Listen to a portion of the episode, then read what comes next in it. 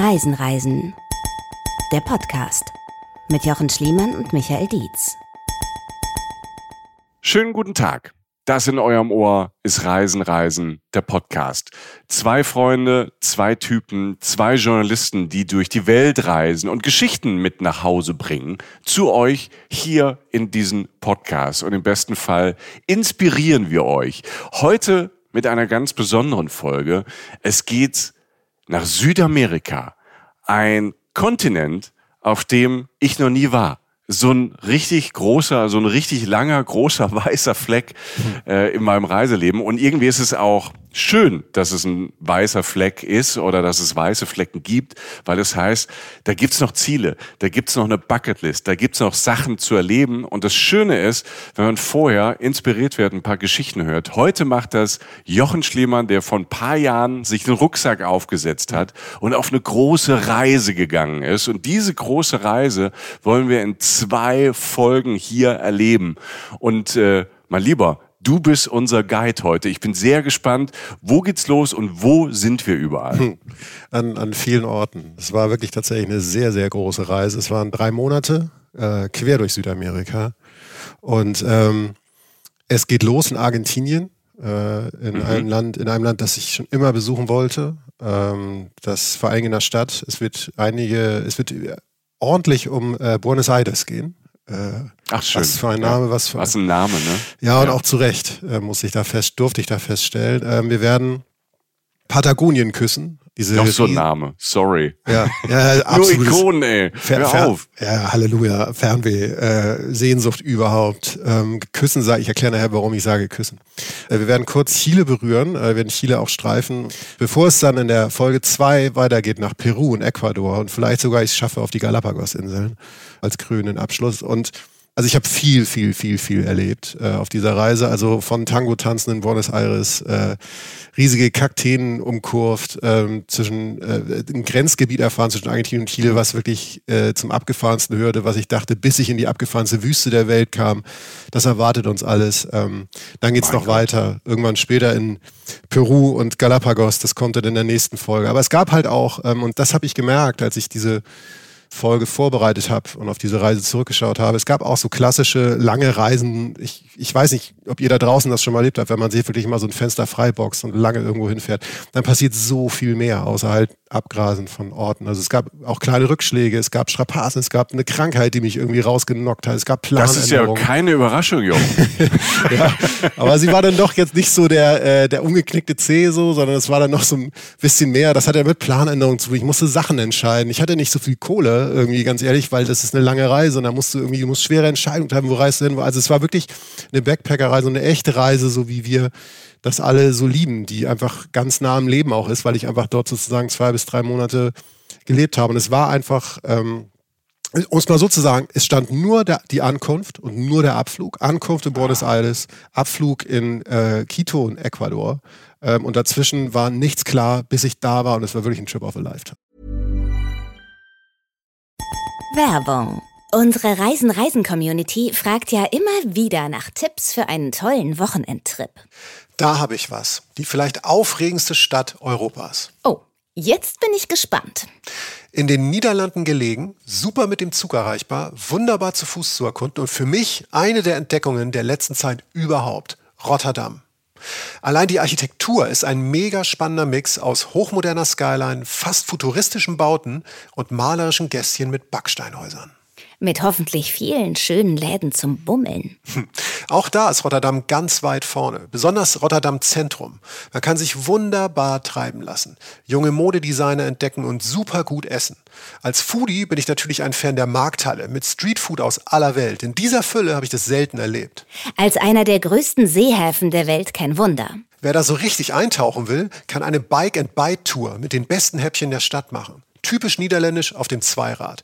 Der Hammer ist auch das Kunstdepot Depot Beumans van Beuningen mit seiner spacigen, voll verspiegelten Fassade. Ich glaube, ich muss dahin. Und wo schlafen wir? Wer mit dem Zug nach Rotterdam fährt, kann das neue The Usual Rotterdam günstiger buchen. Ein Hotel, das mit begrüntem Dach, Fußböden aus Meeresplastik und Waschbecken aus recyceltem Holz ganz auf Nachhaltigkeit ausgelegt ist. Das klingt nach einer sehr runden Sache.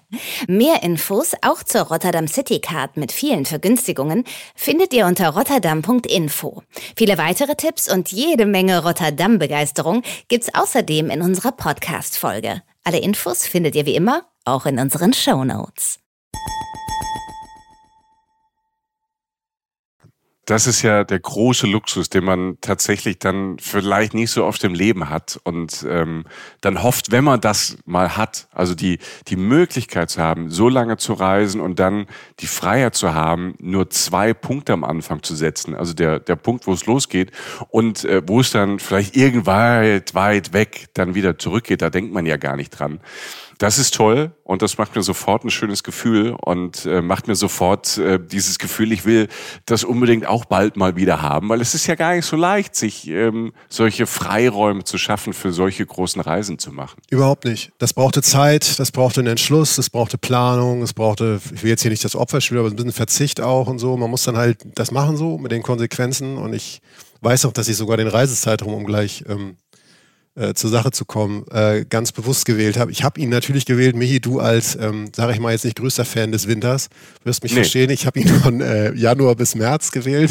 das ist klug und schlau, mein Lieber. Ne? Also weil klar, Südhalbkugel, äh, wo, wo Südamerika halt liegt, ne? ähm, äh, ist halt da Sommer. Ne? Und das war, äh, das war vorsätzlich. Also es war ganz klar, ganz klare Absicht. Und ich weiß tatsächlich noch zwei, drei Sachen von meiner Anreise ähm, nach Argentinien. Und das eine war, es war hier wirklich bestialisch kalt. Also ähm, ich saß wirklich in diesem Regionalexpress äh, Richtung Flughafen und dachte. Aber schon so ein kürzer Hose und Hawaii-Hemd und Rucksack an wahrscheinlich. So ja, ja. ein Schliemann-Style. Einfach schon also einfach durchziehen und schon vorher ein bisschen leiden einfach. Ja, genau, aber Hut auch mit Moskitonetz und so. Mhm. Das ist ja dann ah, Flughafen Düsseldorf besonders angesagt so. Und äh, nee, also da, das war diese Kälte da.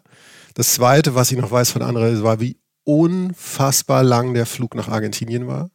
Es ist, also es, es gibt einen Grund, warum du da unter anderem noch nicht warst. Das wirst du viel besser wissen als ich, die Gründe, aber einer ist wirklich, es ist wirklich weit weg. Und ich weiß noch den Moment, als unter mir im Flieger nach sehr, sehr langer Zeit irgendwann Land auftauchte. Und ich dachte, da ist Land. Da ist Südamerika. Also ich bin das erste Mal über Südamerika und es war Brasilien. Ähm, Brasilien ist ja auch äh, das größte Land Südamerikas. Es war der Urwald, also der Regenwald. Und ich dachte so, okay, es ist zwar Brasilien, aber darunter kommt ja dann Argentinien, also gleich geht's runter. Das war nicht der Fall. Äh, wir sind stundenlang noch weitergeflogen. Also dieses Land, und das wird wirklich, und das sage ich deshalb, weil das immer wieder auf diesem Trip mir deutlich wurde, wie unfassbar groß Südamerika ist. Also es klingt so banal, aber es ist ja, wirklich mir nie so aufgefallen. Aber das Ding ist, dass ja unsere aus westlicher europäischer Sicht die Weltkarte halt einfach so dermaßen lügt. Ne? Ja. So wie diese Weltkarten halt dargestellt sind, sind ja die Größen einfach der Länder und der Kontinente so verzerrt, dass man schon sieht, okay, dieses Südamerika ist schon relativ groß. Aber wenn man das mal, diese Karten realistisch malen würde, würde man erstmal sehen, wie groß das ist. Ja. Und äh, dass du natürlich äh, wahrscheinlich im Flieger aufgesprungen bist und allen Bescheid gesagt hast, da ist Land, da ist Land. Und, ähm, und dann ging es wahrscheinlich noch, ja, wie du sagtest, halt drei, vier Stunden weiter. Ja, ich stand schon am Eingang. Ne? Ich hatte mein Handgepäck schon. und dann sagt sie, bitte noch nicht hinsetzen, wir sind noch nicht mal, äh, noch nicht aufstehen, wir sind noch nicht mal gelandet. Nee, das, das habe ich nicht gemacht und da bin ich auch weiterhin stolz drauf. Äh, nein, das dritte. dass, dass, du den Impuls unterdrückt hast, das freut mich sehr. Ja, ich, ich weiß darum. Ich weiß um die menschliche Eigenschaft, Angst zu haben, dass man irgendwo nicht rausgeht. Ich weiß, ist ja egal, darüber wollen wir wirklich nicht sprechen. Es gibt so viel Schöneres. Das dritte, was ich noch weiß von der Anreise, ist, dass es wie, und das ist der Kontrast zu meiner Abreise gewesen in Deutschland, wie unfassbar heiß es in Buenos Aires war. Ja, es war Januar und es war, ähm, ich weiß nicht, ob es eine Hitzewelle war oder was auch immer. Ich weiß nur, das ist einfach, das war eine Wand. So, das war so dieses klassische Ding, wo du rausgehst aus dem, aus dem Flughafen, der ja auch klimatisiert bist und dann denkst so, Halleluja, ich bin woanders. Mhm. Und in Buenos Aires sollte diese Reise beginnen. Und natürlich, ähm, ich habe das gerade bei der Länderauswahl da ähm, draußen ähm, schon gehört, ähm, natürlich kann man einen gesamten Kontinent auch nicht in drei Monaten bereisen. Ne? Also da müssen wir uns jetzt gar nichts vormachen. Ähm, das ist auch so, ich bleibe ja dabei, selbst wenn man in, in Berlin einen Monat wohnen würde, würde man da nicht alles kennen. Wenn man ein halbes Jahr in Tokio wohnen würde, würde man auch nicht alles kennen. Und ich musste natürlich Schwerpunkte setzen. Ich habe die auf dieser Reise ganz klar auf spanisch sprechende Länder ähm, gesetzt. Also das heißt, Brasilien ist für mich sowieso eine Folge äh, oder beziehungsweise eine Reise, die braucht mal zwei bis drei Einzelfolgen bei uns. Das ist ein weißer Fleck. Also Brasilien, hallo, wenn ihr wollt, dass wir beikommen, ruft gerne an. Ja. Ich war, ähm, ich war da überall und nicht. Also ich, ich, ich äh, bin, ne, also ich hätte es nötig. ja, ja. Also das, ja. Ähm, ich, also ich, ich fände das auch toll und da, weil ähm, ich habe mich halt auf der Reise ganz klar auf Länder äh, konzentriert, in denen Spanisch gesprochen wird. Ich hatte nämlich in der Uni auch mal Spanisch studiert und habe da irgendwie so ein, wie hieß das, Uni Zert 1, irgendwie so einen Sprachabschluss gemacht. Also kann so ein bisschen Spanisch und wollte das auch gerne sprechen. Und dadurch, ich musste mich ja irgendwie entscheiden. Und dann kam die Sprache mir ganz gelegen. Ähm, dann war es einfach so, dass zeitlich mir irgendwann klar wurde, nach ganz nach Kolumbien schaffe ich es dann auch nicht hoch. Ähm, das heißt, Ecuador war so der Schlussstrich, weil ich so im Stillen hoffte, dass ich am Ende dieser Reise mir diesen unglaublichen Traum von Galapagos erfüllen kann, der fast ein Kindheitstraum war. Aber da sind wir noch lange nicht. Und jetzt, denn jetzt landen wir erstmal in Buenos Aires. Und das ist einfach ein Name, der für mich immer schon viel in mir immer schon viel ausgelöst hat. Äh, Buenos Aires ist eine große Stadt, äh, Hauptstadt von Argentinien, klar, über 13 Millionen Einwohner im Großraum. Rund ein Drittel aller Argentinier wohnen da. Ne? Und Argentinien ist, wie gesagt, ein sehr großes Land. Gibt aber auch viele Ecken, äh, wo einfach Platz ist, wo nichts ist. Und ich denke tatsächlich nur, das weiß ich noch ganz genau von der Fahrt vom Flughafen. Ich habe ähm, da ein Taxi genommen. Es ist ein ganz unfassbar banaler Gedanke, der aber für mich nie so treffend war, weil ich einfach so dachte, ich bin jetzt um die halbe Welt gereist, bin gelandet in der Dunkelheit. Ich bin im Dunkeln angekommen und dachte so, wie viele Menschen es eigentlich gibt auf diesem Planeten. Es klingt so banal, aber ich bin wirklich da. Ich war gerädert, ich war natürlich so ein bisschen aufgeregt, diese klassische Ankommensstimmung. Man ist total im Eimer, man kann aber trotzdem nicht pennen, im Taxi sowieso noch nicht. Man kommt gerade an, der erste Kontakt mit dem neuen Kontinent. Du denkst, oh Gott, was passiert jetzt? So jede, jeder Luftpartikel ist spannend und was ist das? Was ist das für ein Kennzeichen? Was steht da auf dem Schild, auf dem Straßenschild und so.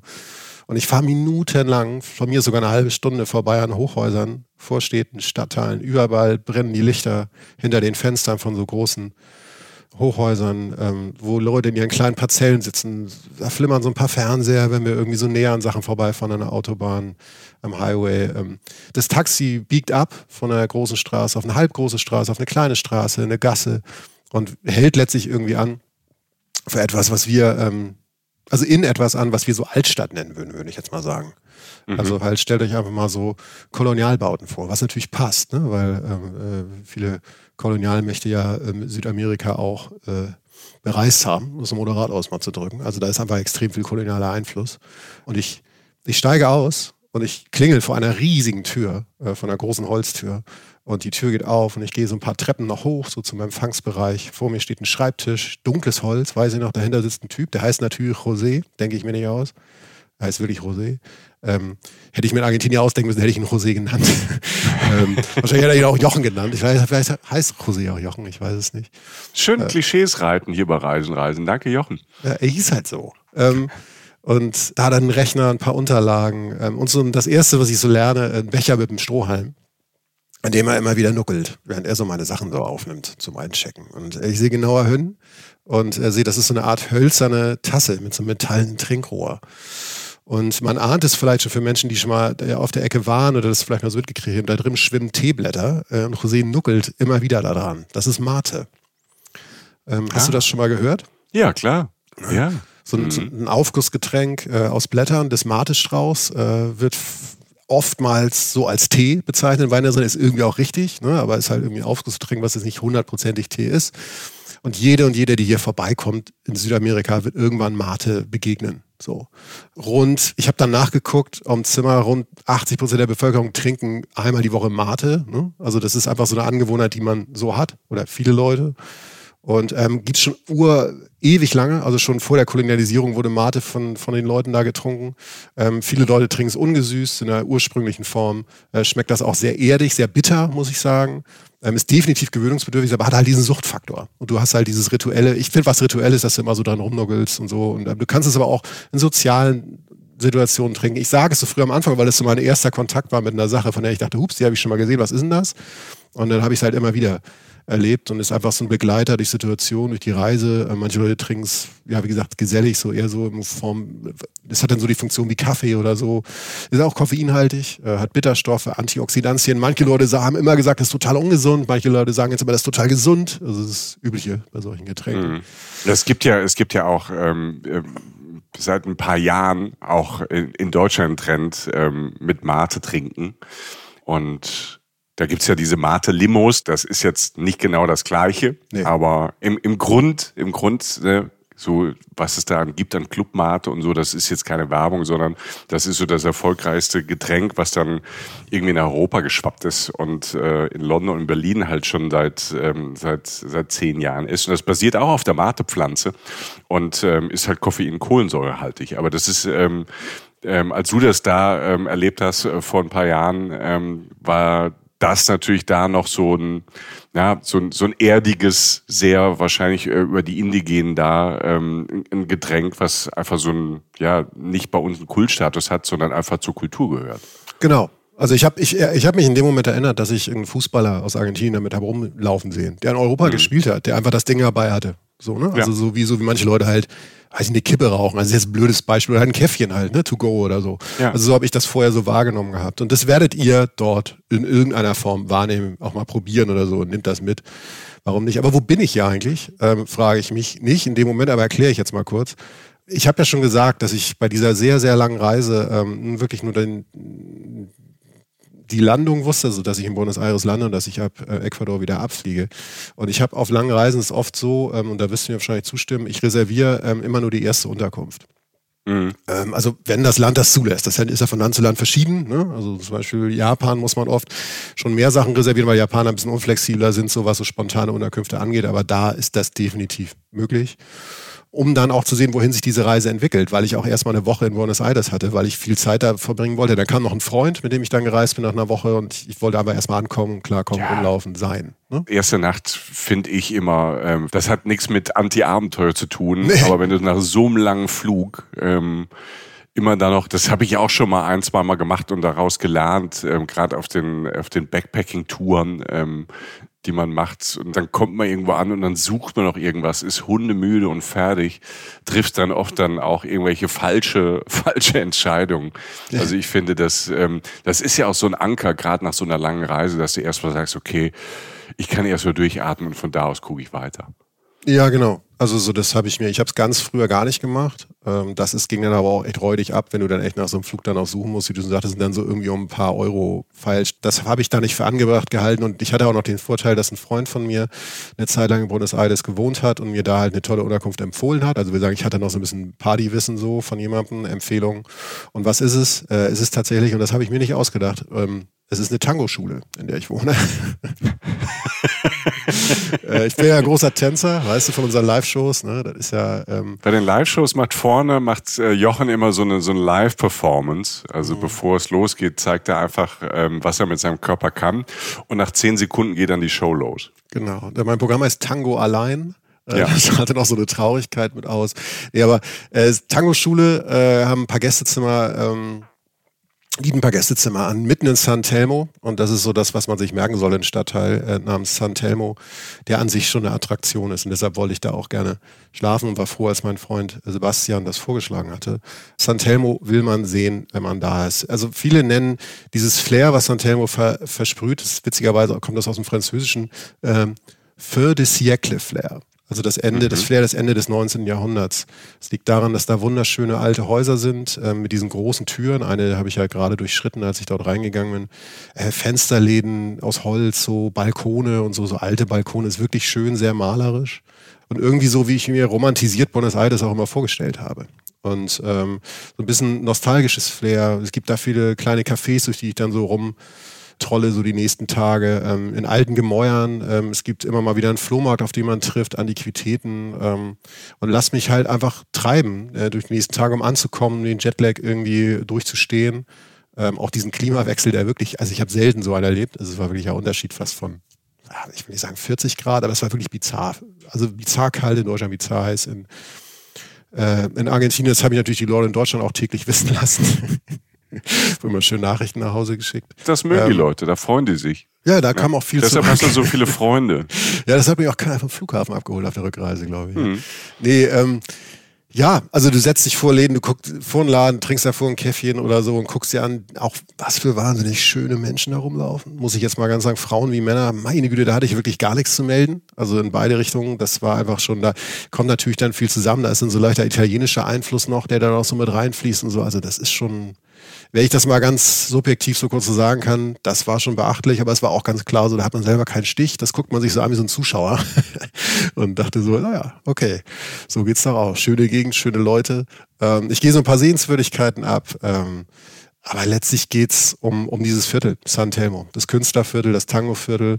Ähm, da ist es tatsächlich dann auch mal so gewesen, dass ich abends ähm, durch diese ähm, auch wie, wie in Südeuropa übrigens auch gelb beleuchteten Gassen von San Telmo. Ach, schön. Ja, da stehst du ja drauf. Mhm. Diese gelben Leuchten, die halt die Straße dann beleuchten, hast du öfter tatsächlich noch Kopfsteinpflaster, der sich das so spiegelt, dann so helle Wände der Häuser, dieser etwas älteren Bauten. Und äh, bin gelandet dann beim äh, Plaza Dorego. Ähm, das ist tatsächlich ein Platz, von dem ich vorher wusste, dass da sonntags zwischen 10 und 17 Uhr Tango getanzt wird. Aber offensichtlich auch an dem Abend. Ich war aber an dem Sonntag dann auch nochmal da. Das weiß man, so. Und das ist tatsächlich dann ganz wundervoll, ähm, weil wirklich dann Leute, ähm, die dort wohnen oder die dorthin kommen, dann halt einfach draußen Tango tanzen. Zu schöner Musik. In diesem Jochen. Ja. Jochen, alle, die das jetzt hören, Ja. die dich erzählen hören, Ja. ähm, plus eins, also ich, haben natürlich jetzt den großen Drang und die große Frage, Hm. die ich jetzt stellen muss in diesem Moment. Du hast in einer Tango-Schule übernachtet. Du hast Leuten beim Tango-Tanzen auf freien Plätzen, was ja mega romantisch klingt, Sehr zugeschaut. romantisch. Wild, schön. Ähm, du hast am Rande gestanden, hast diesen schönen Menschen zugeguckt und warst natürlich schüchtern, weil da sind die schönen Menschen und da bist du. Aber hast du an einem Tag mal sowas gemacht wie einen Schnupperkurs? Bist du über deinen Schatten gesprungen? Hast jemand äh, gesagt, Leute, ich will mal den Grundschritt lernen? Hast du es getan oder nicht? Ja, ich, das endete damit, dass ich auf so einem Balkon stand und mit meinem Hemd gewedelt habe. nee, ich, nein, habe ich nicht. Es hat sich tatsächlich, es war bizarrerweise hat mich auch niemand aufgefordert. Ich kann, nein, das war nicht so. Ähm, Okay. ich, ich, wurde, ich wurde ganz oft, ich wurde jeden Morgen in der Tango-Schule davon geweckt und auch nachmittags. Du hast ja manchmal so komatöse ähm, äh, Jetlag-Schläfe und ab und zu halte dann wieder Tango-Musik durch die Flure, weil das natürlich auch so, ich sage jetzt mal Altbau ist ja sehr hellhörig, ne, würde ein Deutscher sagen. Ähm, es halte dann so durch die Flure und ich habe immer wieder die Musik gehört, bin dann auch runter, aber im Erdgeschoss der Tango-Schule war, war dann halt der Unterricht und ich habe immer mal wieder reingeguckt und es war wundervoll, aber das, das stand nicht so, das stand auf eine sehr angenehme Art und Weise, weil ich ja, ähm, also ich habe ja nun auch viel Schuldgefühle und so, aber da habe ich wirklich einfach nur so nicht den Reflex gezogen, so da mitzumachen, weil du dachtest, das ist irgendwie so ein Style, das ist einfach schön anzusehen und da mache ich jetzt Okay. mal nicht mit. So. Das ist Ich, so, ich muss das jetzt mal fragen. Es hätte ja sein können, dass du gesagt hast, doch, nee, ich habe da, ich probiere es mal aus. ich kann viel, nicht viel, aber ich kann ein bisschen was zu dem Tanzlagen und das denke ich mir jetzt nicht aus. Ich habe tatsächlich, ich war ja ein Mensch, der in der Frühpubertät tatsächlich auch in der, in der Tanzschule war. Ich war auch in der Tanzschule, Jochen. Das wissen wir gar nicht voneinander. Ja, bis, bis wohin hast du gemacht? Ich habe Bronzekurs gemacht. Bronze Silber hieß das bei uns, ja. Ich habe Gold, habe ich euch weggelassen. Das war auch nicht schön anzusehen. Also, also es war, es war unbeuglich. Ich bin da hingegangen, weil, weil da konnte man halt so ein bisschen, da waren Mädels, da war Mucke und dann dachte man so irgendwie, man kann irgendwie was landen. Das hat auch alles nicht funktioniert. Aber wie man so die Disco geht als junger Mensch, ne? Ja, das war, es gab bei uns gab es Sonntagsdisco. Das war, also man hat diese ganzen, also ich habe diese Tanzkurse bei uns auf dem Land, wir hatten ja nichts, ne? Ähm, Nein. Und, und da gab es halt diese Tanzschule und da durfte man sonntags ähm, war dann immer ähm, ab 18 Uhr so zwei Stunden ähm, Tanzschulendisco. Und da lief dann auch mal so ganz verrückt. Ich weiß noch, dass ich das allererste Mal äh, Nirvana Smells Like Teen Spirit habe ich zum allerersten Mal an einem Sonntag auf dem Dorf bei der Tanzschulendisco gehört. Und da wurde so getanzt und hinterher war Disco und dann hörte ich dieses Riff und diesen Song und habe mir am nächsten Tag die Platte besorgt. Das weiß ich noch. Das war auch in der Tanzschule. Guck. Ja, ich bin fast rausgeflogen, als ich in der Zeit, das ist dasselbe Jahr gewesen, wir sind ja gleich alt, wir sind 76 geboren, als es hieß, wie jeder darf ein Lied mitbringen zum Tanzen. Und ich habe You Could Be Mine von Guns N' Roses mitgebracht. Und da standen dann die Leute in ihren, da standen die Leute in Halbschuhslippern und weißen Socken und guckten mich an und ich dachte, ich weiß jetzt auch nicht, was wir machen sollen. Das Lied ist halt geil. Ne? Ja. Mine. Und so, äh, Das äh, hat auch alles nicht funktioniert damals, aber das war eine kurze, nette Phase. Was ich weiß aus der Zeit ist tatsächlich, und das ist wirklich nicht gelogen, dass Tango immer mein Lieblingstanz war, weil es halt ähm, erstens konnte ich ihn relativ gut, weil er recht zackige Bewegungen hatte. Man konnte das relativ, also er ist klar strukturiert, aber er schweift auch immer wieder aus. Das nur ausschweifen darf, jetzt vergessen wir mich mal. Wir gucken jetzt mal wieder auf den Plaza Dorego, wie die Leute da, wie wirklich alte Menschen, junge Menschen, alle sehr würdevoll diesen wundervollen Tanz, äh, tanzen in diesem gelben Licht zwischen all diesen sozusagen Altbauten. Es war wunderschön und es ist wirklich toll zu sehen, wie sie halt der, der Tanz setzt sich zusammen aus diesen zackigen, klaren Bewegungen, aber die dann auch immer wieder so ausschweifen mit geschwungenen Bewegungen, sehr viel Leidenschaft ausstrahlen. Also es ist ein Tanz, der sehr viel zusammenfasst von dem, was ich so wahrgenommen habe. Und, und es ist vieles, was sich romantisiert um diesen Tanz dreht, wenn man sagt, ah, man muss in Argentinien mal Tango tanzen sehen. Für mich ging das auf. Ich fand das wundervoll. Ich fand das, Tanzen ist eine wundervolle Sache, die ich nicht gut beherrsche, aber die einfach so, ne, dass Menschen sich mit dem ganzen Körper zu einer Musik bewegen, dass sie zusammen was synchron, synchron machen und trotzdem noch irgendwie was passiert. Einfach so mhm. diese klaren Blicke über die Schulter, sich dann in die Augen, diese synchronen Bewegungen. Das war toll. Das hat mich schon gekriegt. Also es waren schöne Tage. Ich, ich finde, wenn, ich habe es auch ein paar Mal ähm, erleben dürfen, irgendwo auf der Welt durch Zufall, wenn du irgendwo hinkommst ähm, und da wird dann getanzt abends. Also ob das jetzt, ich ja. habe Tango lustigerweise ähm, in Brügge, wirklich in Brügge in Belgien, ähm, mhm. wurde auch ähm, an einem Abend äh, Tango getanzt und man lief da auf einmal vorbei und ich glaube, es war ein Sonntagabend, wo die meisten Touris auch die ähm, Brücke verlassen haben und da war auf einem Platz, haben dann ne, 20, 30 Paare Tango getanzt und da bleibst du halt irgendwie hängen und das war irgendwie schön und die haben zusammengetanzt. Das war jetzt so, so eine erste Formation, dann jeder für sich und drumherum die Leute ganz locker gestanden und Rotwein getrunken oder ein Glas Wasser. Und das ist schon berührend und bewegend, ne, dieser ja. Tanz. Ja, ist, ist es. Ähm, also es waren wunderschöne Tage, diese erste Woche. Ich bin ähm, immer wieder, äh, habe hab diese Tage sehr entspannt äh, erlebt und, und natürlich hat Buenos Aires noch ganz andere Eigenschaften, außer diese, diesen, diesen Teil von San Telmo, der sehr urig und sehr ähm, nostalgisch fast wirkt. Aber letztlich war der Ablauf immer derselbe. Ich bin aufgewacht, ähm, guckte irgendwie so auf dem Rücken liegend auf diesen riesen Ventilator an meiner Decke, der so sich so langsam drehte in der Morgenhitze schon. Irgendwie, dann fiel das Licht so durch diese Holz Fenster ähm, und der Tag rief mich so raus und ich, ich bin dann auch raus in eine Stadt, die wie gesagt wirklich viel mehr Facetten hat, die ich zumindest anreisen will. Weil wir bereisen, wie gesagt, wir bereisen einen Kontinent, aber ein paar Sachen sind mir dann ähm, doch wichtig, wie dieses Gefühl, ähm, was ich da jetzt in der ersten Woche hatte, was ich schon versucht habe zu umreißen, plus diese Sachen, die jetzt kommen. Eine kurze Party-Info, wer Länderpunkte sammeln will, wer so drauf ist, von wegen, ich war schon in dem, dem, dem, dem, dem, dem, dem und dem Land. Äh, Montevideo äh, ist drei Stunden mit der Fähre entfernt, also die Hauptstadt von Uruguay. Das liegt praktisch auf der anderen Seite des Wassers, um es mal sehr plastisch auszudrücken. Das habe ich nicht gemacht, weil mir das jetzt nicht so wichtig war, wenn will ich Uruguay richtig bereisen. Aber es sei nur gesagt, ne? wenn man irgendwie einen Tag lang denkt, so, ach, jetzt hole ich mir nochmal einen Punkt und einen Stempel im Pass oder so. Das geht auch. Das hat man übrigens nicht sonderlich oft in Südamerika, dass Sachen nah beieinander liegen. Mhm. mhm. Aber dazu kommen wir noch. Ähm, ja. Äh, berühmtester Platz in Buenos Aires ist der äh, Plaza de Mayo. Das ist für mich persönlich hat sich sehr angefühlt wie das Herz der Stadt. Ähm, ist benannt nach dem Monat Mai des Jahres 1810. Äh, das war das ähm, Jahr, in dem Argentinien seine Unabhängigkeit von der Kolonialmacht Spanien erlangt hatte. Da erkennt man an so einer großen weißen Statue, die da drauf steht. Ich glaube, das Pyramid de Mayo, sagt man, glaube ich, und dem Präsidentenpalast, der da liegt. Der wird vielen Leuten was sagen, den sollte man sich auch kurz angucken. Rosafarben gestrichen, deshalb heißt er auch Casa Rosada. Auf dem Balkon dieses Palastes äh, hat einst eine Frau namens Evita Perón ja, die Frau, siehst du, die Frau des damaligen Präsidenten, legendäre Reden gehalten. Evita ähm, wird vielen was sagen, vielleicht wegen dieses Musicals, das Andrew Lloyd Webber mal gemacht hat. Da gab es sogar einen Film, ähm, mit Madonna. Dann, mit Madonna, Don't Cry for Me Argentina den Balkon gibt es da auch. Ähm, das war einfach eine wichtige Frau. Ne? Äh, für Frauenrechte in Argentinien, unter anderem, unter anderem fürs Frauenwahlrecht, war die Frau hinterm Präsidenten. Das war ihr auch immer wichtig, dass sie da jetzt nicht irgendwie groß da irgendwie im Vordergrund steht, aber sie hat einfach viel bewegt und es gilt immer noch als wichtige Person dort. Die Leute kennen die da. Ähm, das ist eine wichtige Person.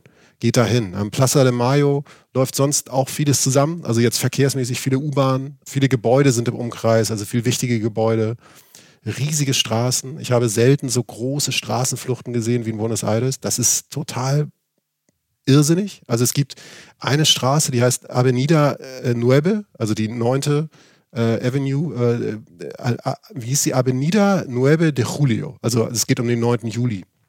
Ich empfehle nun selten Straßen, aber das sollte man dann doch mal gesehen haben. Der Name ist übrigens das, ähm, dieser 9. Juli 1816 ist das Datum der endgültigen Unabhängigkeit. Und die Straße, und jetzt kommen wir zum Punkt, ist 140 Meter breit. Die Straße ist 140 Meter breit. Ja, 16 also Spuren. Ein Boulevard. Das ist irre. Also 16 ja. Spuren, manche sagen 20. Ich weiß nicht, ob niemand zu Ende zählen konnte. Ich habe es damals nicht gemacht. Allein die zu überqueren dauert zwei bis drei Minuten, zwei bis drei Ampelphasen. Also es ist komplett irre so ein bisschen wie der Kontinent für mich.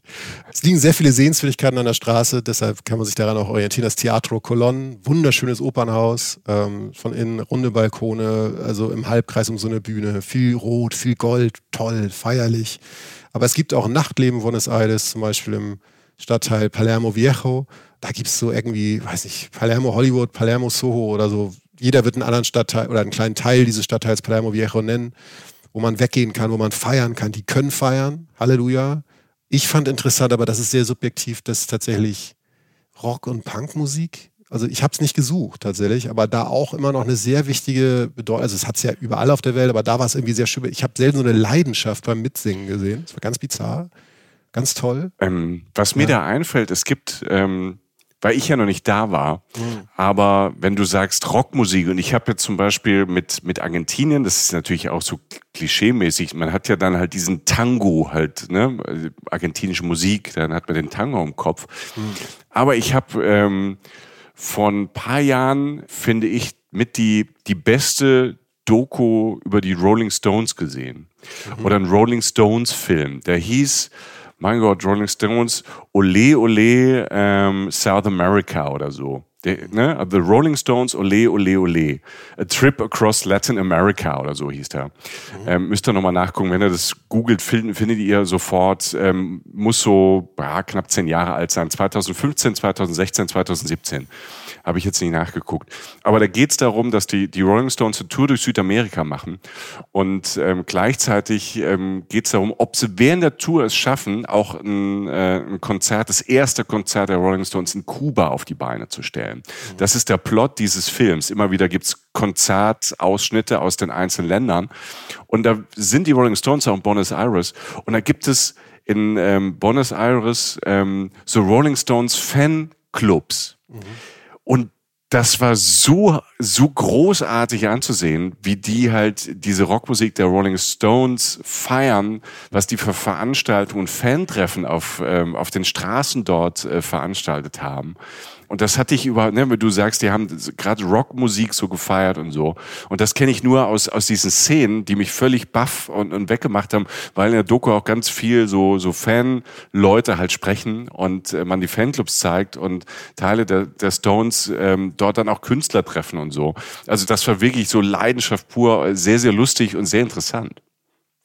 Ich kann das in dem Sinne unterstreichen, weil ich ja, ich habe ja mal ähm, eine Podcast-Reihe über die Toten Hosen gemacht und die in Südamerika sehr groß sind, vor allen Dingen halt in Argentinien. Und was die mir auch erzählt haben, das ist jetzt ne, sozusagen aus, aus, aus den Mündern der Künstler, die dort auftreten, die da ja bizarr groß sind, sehr erfolgreich.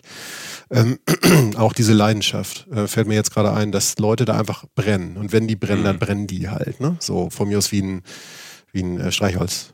Häuser. Ja, ja, also das, laut das, das, das, haben die bei Musik, das haben wir bei Fußball, ne? Also das, da ja. ist eine große, große, große ja, Leidenschaft da. Da kommen wir auch noch zu. Also das, oh, ist, da das muss ich tun. Ich muss das tun. Yeah. Auch da freue ich mich jetzt aber. Ja, da streue ich jetzt mal kurz was ein und dann kommen wir tatsächlich schon dahin ähm, zum ja. Thema Fußball. Denn eine Sache beim Weggehen und so ist natürlich, natürlich auch gesagt, dass was man da so isst. Ähm, ich kann jetzt nicht alles abdecken, äh, was Südamerika angeht. Ich kann nur sagen, ich, ich reite jetzt mal das nächste Klischee, weil sich es einfach so ergeben hat. Ich habe in Argentinien, glaube ich, das beste Steak meines Lebens gegessen. Also, so. Das ist so stumpf, dass man sagt aus Argentinien. Ich meine, das ist natürlich heutzutage, man liest argentinisches Rumpsteak, musst du hier ja nicht kaufen, das ist um die halbe Welt geflogen. Aber was ich da gegessen habe, ich esse ja gar nicht viel Fleisch, aber das war wirklich beachtlich. Ähm, ich habe da auf einer Dachterrasse gesessen. Ähm, das war, glaube ich, sogar in, diesem, in dem Stadtteil. Ähm, und ja, es war kein Hochhaus, also es war, es war jetzt kein, keine so moderne Dachterrasse, sondern einfach so drei, vier Stockwerke, oben Restaurant in der Hitze des Abends. Es war ja, wie gesagt, sehr heiß da. Ja, Kerzenschein, noch warm, äh, Blick über den Teil von Buenos Aires, den man sehen konnte von der Höhe aus. Und ich, es war wirklich so zart, so saftig. Das wird nie wieder so sein. Ich habe das mit jedem Bissen genossen. Ich habe dazu nur Tomaten gegessen und was für Tomaten, Alter. Du kennst mein Tomatenproblem in Deutschland. Ich finde da ja nichts. Das ist ja meistens rot, fest schmeckt so ein bisschen wässrig. Meiner er rollt dann oft mit den Augen so ein bisschen. Ne? Man ja, muss ihn fast beruhigen. Ja, ja es, ist, es, ist, es ist, ich möchte das nicht, ist egal. Ich habe hab in Argentinien tolle Tomaten gegessen. So.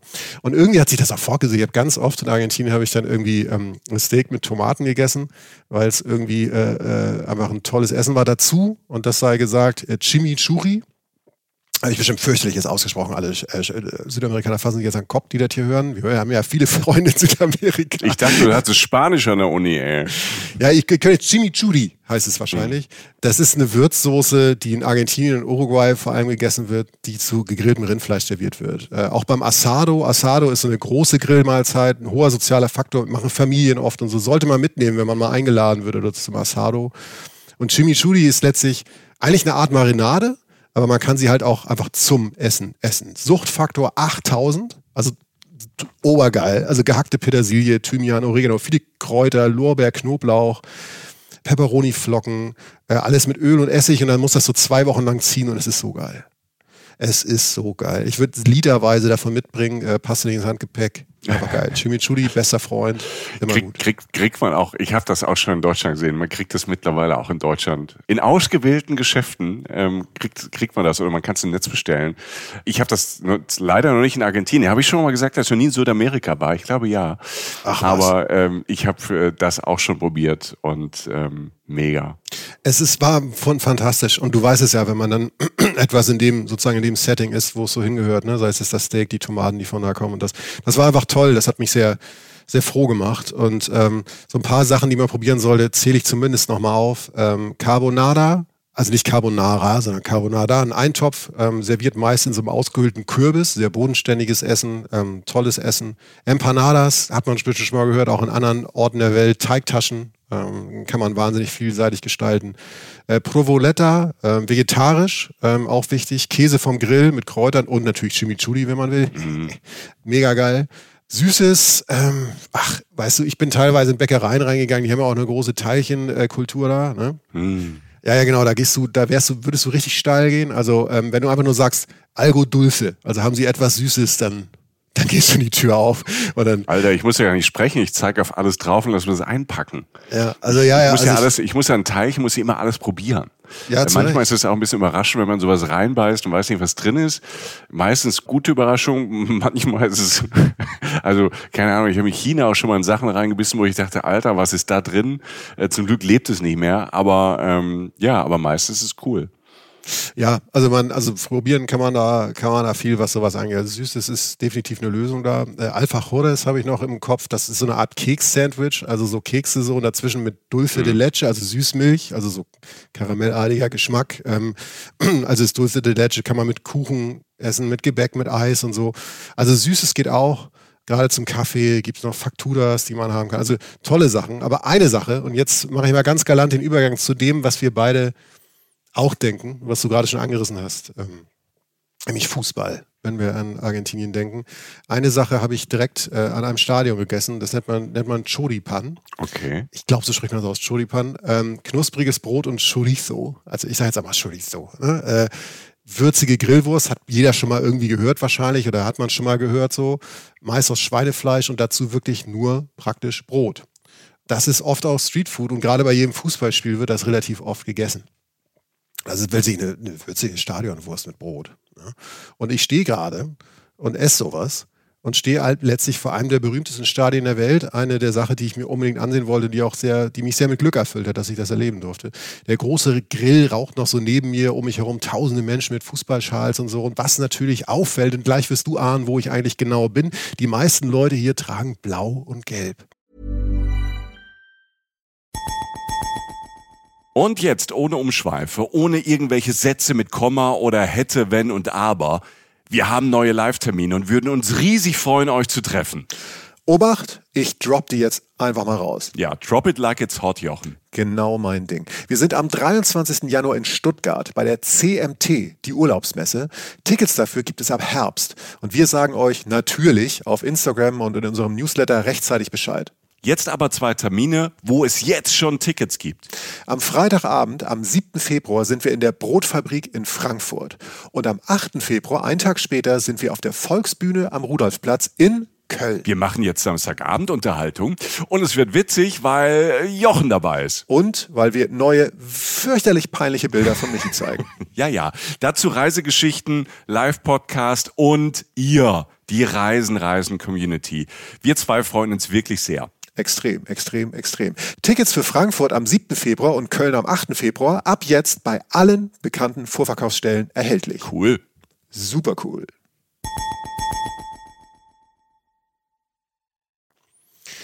Das Stadion ist auch blau und gelb gestrichen. Mhm. Und äh, ich stehe vor La, tatsächlich vor La Bomboniera, wow. die Pralinschachtel, das Stadion der Boca Juniors. Cool. Und das ist geil. Mhm. Das ist der legendärste Fußballclub der Welt. Wenn ich jetzt mal kurz ein bisschen argentinisch euphorisch das mal einfach so sagen darf. Absolut. Der ja. ist auch mit einer der ältesten. Also. Ja und äh, wie viele Meisterschaften die gewonnen haben und alles mögliche. Also ähm, bewegende Geschichte. Also schon sehr cool. Ja, super geil. Den Traum musste ich mir einfach erfüllen. Ich meine, Südamerika ist Fußball und Fußball ist in Argentinien Religion und das ist keine Floskel. Also was da los war, auch als zuletzt, und die Reise war vorher, Argentinien Weltmeister wurde, das sind jetzt nicht zusammengeschnittene Szenen gewesen. Da bin ich mir sicher, der da mal war. Die Leute drehen komplett am Rad. Ne? Und wenn Fußball in Argentinien, dachte ich, gehe ich nicht zu River Plate, sondern gehe ich zu La Boca das ähm, ist ja wie, ob man Dortmunder oder Münchner ist, ne? Also ja, oder, oder Real, Real Madrid oder Barcelona oder Schalke oder Dortmund, ne? Entweder man ist ja. Boca oder die anderen halt. Genau, und, und hat so, La Boca ist der Arbeiterverein in Buenos Aires, zumindest die Wurzeln sind so, im Gegensatz zu River Plate. Die Duelle sind absolut legendär und da geht es jetzt nicht darum, dass einer einen Fernsehbericht macht und zwei Leute zu Hause trifft, die sagen, ja, ich fände die anderen schon immer doof, sondern das grenzt an Krieg, ne? also an freundschaftlichen Krieg. Das ist wirklich, also da ist was los, Alter. Ähm, legendärster Spieler von La Boca ist Maradona, äh, oder war natürlich Maradona, äh, Diego Armando Maradona die Geschichte ist halt da auch wieder legendär sozusagen. Er hatte unglaubliche Angebote, bevor er nach Europa gegangen ist. Er konnte noch nicht. Ähm, ich glaube, aufgrund irgendwelcher gesetzlichen Regelungen in Argentinien. Und alle sagten, er soll zu River Plate gehen, aber er wollte halt zu keinem Verein der Oberschicht. Sein Vater war immer La Boca-Fan. Abfahrt. Dann geht er halt zu dem Verein, zu dem Blau-Gelben. Mhm. Und äh, führte halt die Boca Juniors dann zum Meistertitel den alten Arbeiterverein und wird seitdem spätestens in Argentinien kultisch verehrt. Da kam ja noch ganz viel nach. Ne? Also ich meine, zum Weltmeister gemacht, die Zeit in Neapel. Du weißt es, wir waren auch in Neapel bei diesem Madonna-Schrein. Der war ja in Neapel, hat er auch zum Meister gemacht in Italien, überraschenderweise. Und Souvenirs, Maradona. Also das ist so ein Ding, was du in Argentinien auf die Straßen natürlich immer noch kriegst. So, Messi jetzt inzwischen natürlich auch, aber Maradona ist natürlich schon das Grenzt an der Gottheit. So. Er ist ja auch nicht mehr da. So, also ja. das hat ja dann nach, nach der Karriere alles nicht mehr so ganz funktioniert. Ja, Moderator. hat er sein Leben nicht mehr so, so, so im Griff gehabt. Ne? Nee, leider nicht. Nee, das mhm. war ganz tragisch, was da und ist auch früh gestorben und ja, hatte sogar noch eine Zeit auf Kuba, glaube ich, auch noch. Und das hat ja alles nicht, überhaupt nicht mehr funktioniert. Schon der Weg zu La Bomboniera, also dieser Pralinschachtel, so wie das Stadion genannt wird, ist halt einfach schon legendär. Also weil er durch dieses Viertel La Boca halt führt. Ähm, Nochmal zur Klarheit, falls ich mich versprochen habe, das Viertel heißt La Boca, der Club heißt Boca Juniors. So. Und der Club ist danach benannt. Und es ist ein Arbeiterviertel. Ähm, früher ganz klar armes Viertel, Kriminalität. Hier sind die Einwanderer hingezogen, aber halt auch Künstler und Kreative, wie das so oft ist in armen Vierteln, wie sich solche Szenen dann halt so finden, aber vor allem halt einfach auch ein Problemviertel. Aber heutzutage ist es einfach so berühmt, dass es natürlich zumindest der Ecke, durch die man dann so durchgeht, wenn man sucht wie ich. Ich wollte dann durch die berühmte Straße gehen, durch die Caminito. Das ist so ein 100 Meter langer Straßenzug, die wir zum Stadion gegangen sind. Da geht es den, also nicht, da geht's den Leuten gut, aber das ist natürlich einfach so frequentiert von Touristen, dass es einfach dann auch schick aussieht. Das ist so eine enge Gasse, das wirst du vielleicht schon mal gesehen haben, mit so bunt gestrichenen Wellblechhäusern und so in grün, gelb, rot, sehr bunt. Ähm, so, so, ein Sinnbild für Buenos Aires, Argentinien und Südamerika finde ich auch so. Ähm, wie sich vor allem, wie sich dann am Spieltag halt Hunderte oder Tausende von Fans so durchschieben. Ja. Hm. Und das Stadion selbst, das, das, Stadion selbst, ich, ich lache, ich, ich, ich, lache, es war schon, ist eine Erfahrung für alle okay. Sinne. Also ich weiß noch, allein der Betonschlauch, durch den ich, nachdem ich meine Wurst da gegessen habe, ähm, durchgegangen bin. Ich sag mal, als deutscher Beamtensohn, der wäre durch keine Sicherheitsprüfung gekommen. Äh, ich meine das nicht herablassen, das ist einfach nur, es war einfach so. Also der, der, der Schlauch war wirklich, also der war 50, 20, 30, 40 Meter lang, ähm, schmal, niedrig, keine Exits, Beton. So, alles voll mit Leuten, die sich da so durchschoben. Ähm, du wirst ausgespuckt in einem Hexenkessel. Also wirklich. Also einem rechteckigen Hexenkessel. Und ich rede natürlich vom Stadion selbst. Alles auf den Rängen, alles drumherum ist blau-gelb. Es ist voll. Brodelnde Massen, da passen knapp 50.000 Leute rein. Rauch aus den Kurven, Konfetti, Chöre. Es ist unfassbar laut. Es ist unfassbar steil.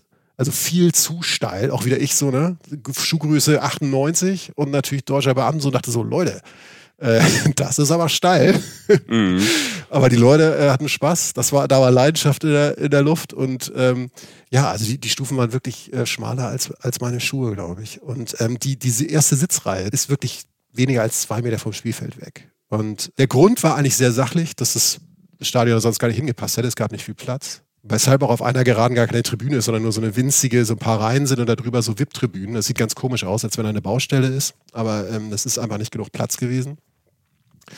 Wie gesagt, diese, also ich werde nie vergessen, als die erste Chance vergeben wurde. Da schoss einer aufs Tor von La Boca, äh, von Boca Juniors und äh, dieses Uh, also die machen so, wenn eine Chance vergeben ist, ich, kommt so ein Uh, ne? Mhm. so Mist. Das war so tief und so laut, also Mark und Bein erschüttern. Also äh, es war krass. Also es war alles irgendwie so ein bisschen so wie so ein, als wenn ein Geschmacksverstärker raufgerieselt wurde. So war das Gefühl. Ja. ja, aber cool, dass du es gemacht hast, weil, sag mal, Buenos Aires, ähm, das weiß ich, ohne dass ich äh, dort war, weil ich da auch schon viel gelesen habe und mich mit Fußball ja auch mal wieder auseinandersetze. Ich glaube, ich eine der großen Fußballhauptstädte der Welt. Ne? Mhm. Ähm, ich glaube, es allein Buenos Aires hat 13, 14, 15 große Stadien. Also nicht so also jetzt nicht so, keine Ahnung, Fußballplätze, sondern Stadien einfach. Ne? Also und ganz viele, ganz viele, es gibt halt diese zwei, drei großen Clubs und dann noch so mittelgroße Clubs und die dominieren halt diese ganze argentinische Liga und auch äh, teilweise Südamerika, die haben ja auch einen Südamerika Cup. Also du warst halt in einer der großen Fußballhauptstädten der Welt. Ja, ja, und ich mit dem Torjubel, der, der war auch angemessen. Also ich weiß noch, als dann Tor viel Bock hat gewonnen, ähm, was da los war, das war, das war einfach eine andere Dimension. Und ich weiß noch, alle sind runter an den Zaun gerannt, über diese steilen Treppen. Und ich dann so hier, der große Patata, so zwei Meter weiß, ne, so moin. Dachte so, Gott, was kommt denn jetzt? Und bist du halt so mitgerissen, dann wird halt gefeiert. Ne? Und die Architektur des Stadions ist, soll das wohl angeblich auch verstärken ähm, diesen Verstärker für die Gesänge der Fans. Es hat mal jemand, ähm, also es soll wirklich der Horror für Gastmannschaften sein. Romario, äh, brasilianischer Fußballstar, hat mal gesagt, ich habe in allen großen Stadien der Welt gespielt, aber niemals war ich der Hölle näher als in der Bomboniera. Und es ist wirklich so. Also sowas habe ich noch nicht erlebt. Man hört die Spiele im gesamten Viertel, vor allem halt, wenn dieses Tor fällt. Und das hat man wirklich gefühlt. Also ich war natürlich im Stadion, habe das Gefühl, das hört jetzt gerade die ganze Welt. Sehr, sehr stark, Herr Schliemann. Sehr, sehr stark. Du bist ein bisschen neidisch, ne? Ich bin. aber zu Recht, das, also das meine ich Na, ganz lieb. Neid ist eine Todsünde, aber ich bin neidisch, ja. Ich, ich, muss, ich muss es tun. Ähm, weil ja, das klar musst es tun. Du bist Reisekünstler, du musst dich nicht entschuldigen, Jochen. Ne? Gut, das ähm, trotzdem bin ich ein bisschen neidisch und ich bin, glaube ich, nicht der Einzige. Es wird der, der, der ein oder die andere ist ja vielleicht auch Fußballfan. Und ich glaube ja, dass nicht mal selbst wenn man jetzt nicht der größte Fußballfan ist oder Fan dieser Sportart ist, aber allein dieses Menschenerlebnis, was du eben beschrieben hast, diese auch wieder ähm, Hashtag Leidenschaft, wo wir, wo wir von der Musik über Fußball und Essen gekommen sind, mhm. das ist ja was, was Argentinien dann offenbar ja ausmacht. Ja, macht es. Und vor allem Buenos Aires. Also Argentinien ist ja ein großes Naturland und da, da kommen mhm. wir jetzt so rein. Aber da, du hast recht. Es bringt es letztlich auf den Punkt. Das ist diese eine Facette, da bin ich froh, dass die schon mal so rübergekommen ist. Aber ich mach's mal so. Ich sag mal so, wir fahren jetzt mal ins Land raus. Also ich habe das Gefühl, also am nächsten Tag sind wir dann los. Mein Kollege war dann da, äh, der Rolf, ne, der aus Deutschland halt nachkam. Äh, mit dem war ich schon im Stadion. Übrigens, die Karten für ähm, die Boca Juniors haben wir zwei, drei Tage vorher über diesen Freund Sebastian, der, der dann jemanden aus Argentinien kannte, aus Buenos Aires, bekommen. Das heißt nicht, dass ihr jeden Tag immer eine Karte bekommt, aber es war jetzt nicht eine Sache, die ich sechs Monate vorher geplant hatte. Das war zumindest okay. bei mir nicht so. Es war auch kein mhm. Spitzenspiel, aber es ist mir scheißegal. Also ich meine, ich wollte einfach nur... Ja, aber du bist HSV-Fan, du brauchst ja keine Spitzenspiele. Lass das doch. Das war doch gerade, weißt du, ich bin auf dem. Da fliegt man 14 Stunden lang über den Atlantik und das geht nie weg. Aber na gut, ist egal. Entschuldigung. Ähm, der Jubel halt noch nach, sage ich mal ganz malerisch, als ich am nächsten Tag ähm, im Bus sitze äh, und die unendlichen Weiten Argentiniens an mir vorbeiziehen. der Jubel aus dem Stadion. Und es sind wirklich unendliche Weiten, die ich dann durchkreuze. Ich muss ja weiter, ich will durch Südamerika. Ähm, ich hatte keine große Route, als ich ankam, das habe ich schon erzählt. Und ich sitze in diesem Bus und habe eine ganze Menge Zeit, an meiner Route herumzubasteln, denn Busfahrten in Argentinien, und das sei einfach mal als unverbindliche Info schon gegeben, das äh, habe ich vorhin schon mal angedeutet, sind lang. Also man fährt viel Bus in Argentinien, wenn man dort reist. Es, sei denn, man hat es ist ja auch ein Busland, ne? Es gibt ja, ja. so Busländer und ähm, Argentinien gehört ja offenbar dazu. Du hast in Südamerika immer wieder schöne Bahnstrecken, aber ich bin doch sehr viel Bus gefahren. Also es war einfach am günstigsten und klar, wer Kohle hat, fliegt, weil es auch große Distanzen sind. Ich das stand jetzt in dem Moment bei mir nicht so zur Debatte, weil Kohle halt knapp war. Und es ist nachhaltiger und du hattest Zeit. So. Und ich hatte richtig Zeit. Und ich habe gesehen, wie die Landschaft sich verändert, teilweise auch nicht verändert, weil du einfach stundenlang durch Steppe fährst. Ähm, geile Busse. Die Busse, ich hatte echt viel Platz, äh, Aircon drin, also es war alles entspannt so, aber so nach, also ich sage jetzt einfach mal ähm, zur Einordnung. Wir haben das vorhin schon mal angedeutet. Du hast oft, wenn du auf die Karte Argentiniens guckst, hast du manchmal so gerade, wenn es so gegen Süden oder Richtung, Richtung Westen geht, hast du wirklich so, guckst du zur nächsten Stadt, die da so steht, auf einer Weltkarte zumindest. Und das ist eigentlich der nächste Ort, wo du hinfährst und es dauert manchmal zwölf Stunden. Mhm. Ähm, es ist einfach groß. Ich bin von Buenos Aires in eine Stadt namens ähm, Bariloche gefahren. Das ist an der, an der Nordspitze ähm, Patagoniens. 18 Stunden Fahrt. Zur Einordnung, Südamerika ist doppelt so groß wie Europa. Europa hat 47 Staaten, Südamerika hat 13. Deshalb, also Fläche, Fläche, Fläche. Nur Platz, die ganze Zeit. Habe ich am Anfang auch unterschätzt gehabt, muss ich sagen. Du weißt mhm. ja, wie gut ich mich vor. Nein, aber selbst wenn man sich gut vorbereitet, kriegt man erst da ein Gefühl. Ich komme an in Bariloche irgendwann nach einer halben Weltreise. Und es ist aber dann auch eine andere Welt. Denn äh, Bariloche ist, wie gesagt, ähm, am Beginn des epochalen Patagoniens, was für ein Reisewort. Patagonien ähm, ist die riesige Südspitze Südamerikas. Letztlich gehört Patagonien politisch Chile und Argentinien. Und Argenti äh, Bariloche liegt im Norden davon. Und es wirkt fast so eine Art Bergstation. Also wenn man nicht runterfliegt und die Kohle hat, gleich nach Feuerland zu fliegen oder so. Oder halt wirklich an, an, an diese ganz südlichen Orte, wo es wirklich sehr, sehr wild wird und sehr, sehr einsam, aber auch natur, naturmäßig spektakulär. Meistens stoppt man in Bariloche zwischen. Und es war, wirkte auch fast so minimal so ein bisschen wie so eine Bergstation in der Schweiz. Also ganz anders als zum Beispiel das okay. heiße Buenos Aires. Ne? Mhm. Ähm, sehr schöner See vor der Tür, also wirklich ein großer See, da waren Wellen drauf, wie auf dem Meer fast. Ähm, Bergpanorama, also so wirklich schon mit schneebehangenen Bergen. Die Anden deuten sich auch mal an, die liegen ja alle im, ähm, die Anden sind ja ein unglaublich langes Gebirge, ähm, das halt äh, fast ganz Südamerika prägt. Das liegt so auf der Westseite. Da kommen wir auch später noch rein im Laufe dieser Reise. Eine fantastische Luft, weil natürlich ganz viel Natur da ist. Du hast aber auch so dadurch, dass viele Leute da durchkommen, auch Touris, hast du gute Restaurants, hast Geschäfte und es ist einfach ein schöner Ort mhm. ähm, an dem man eine ganz andere Art und ganz andere Facette äh, Argentiniens erlebt. Zum Beispiel so viel, viel Holz, viel draußen sein, diese Frische, dass die abends auch mal kühl wird. Ich habe viel Käse gegessen. Das war jetzt ein Bodes Eis nicht sonderlich vorstellen, außer der Grillkäse sozusagen. Ich penne in einer Holzhütte. Ich fahre Kanu mit Rolf. Wir wandern. Also alles ganz anders. Ne? Ähm, wahnsinnig facettenreich in dem Sinne das Land.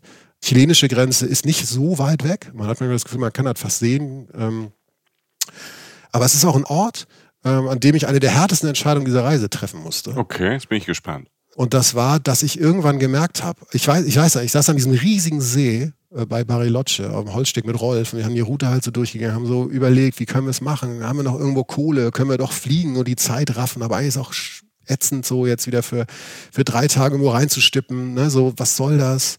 Kurz was sehen, nur ein Foto machen, will man das? Wir haben gesagt, nein. Wir sitzen auf diesem Holzsteg, der lang in diesen See reinge, ähm, ragt ist.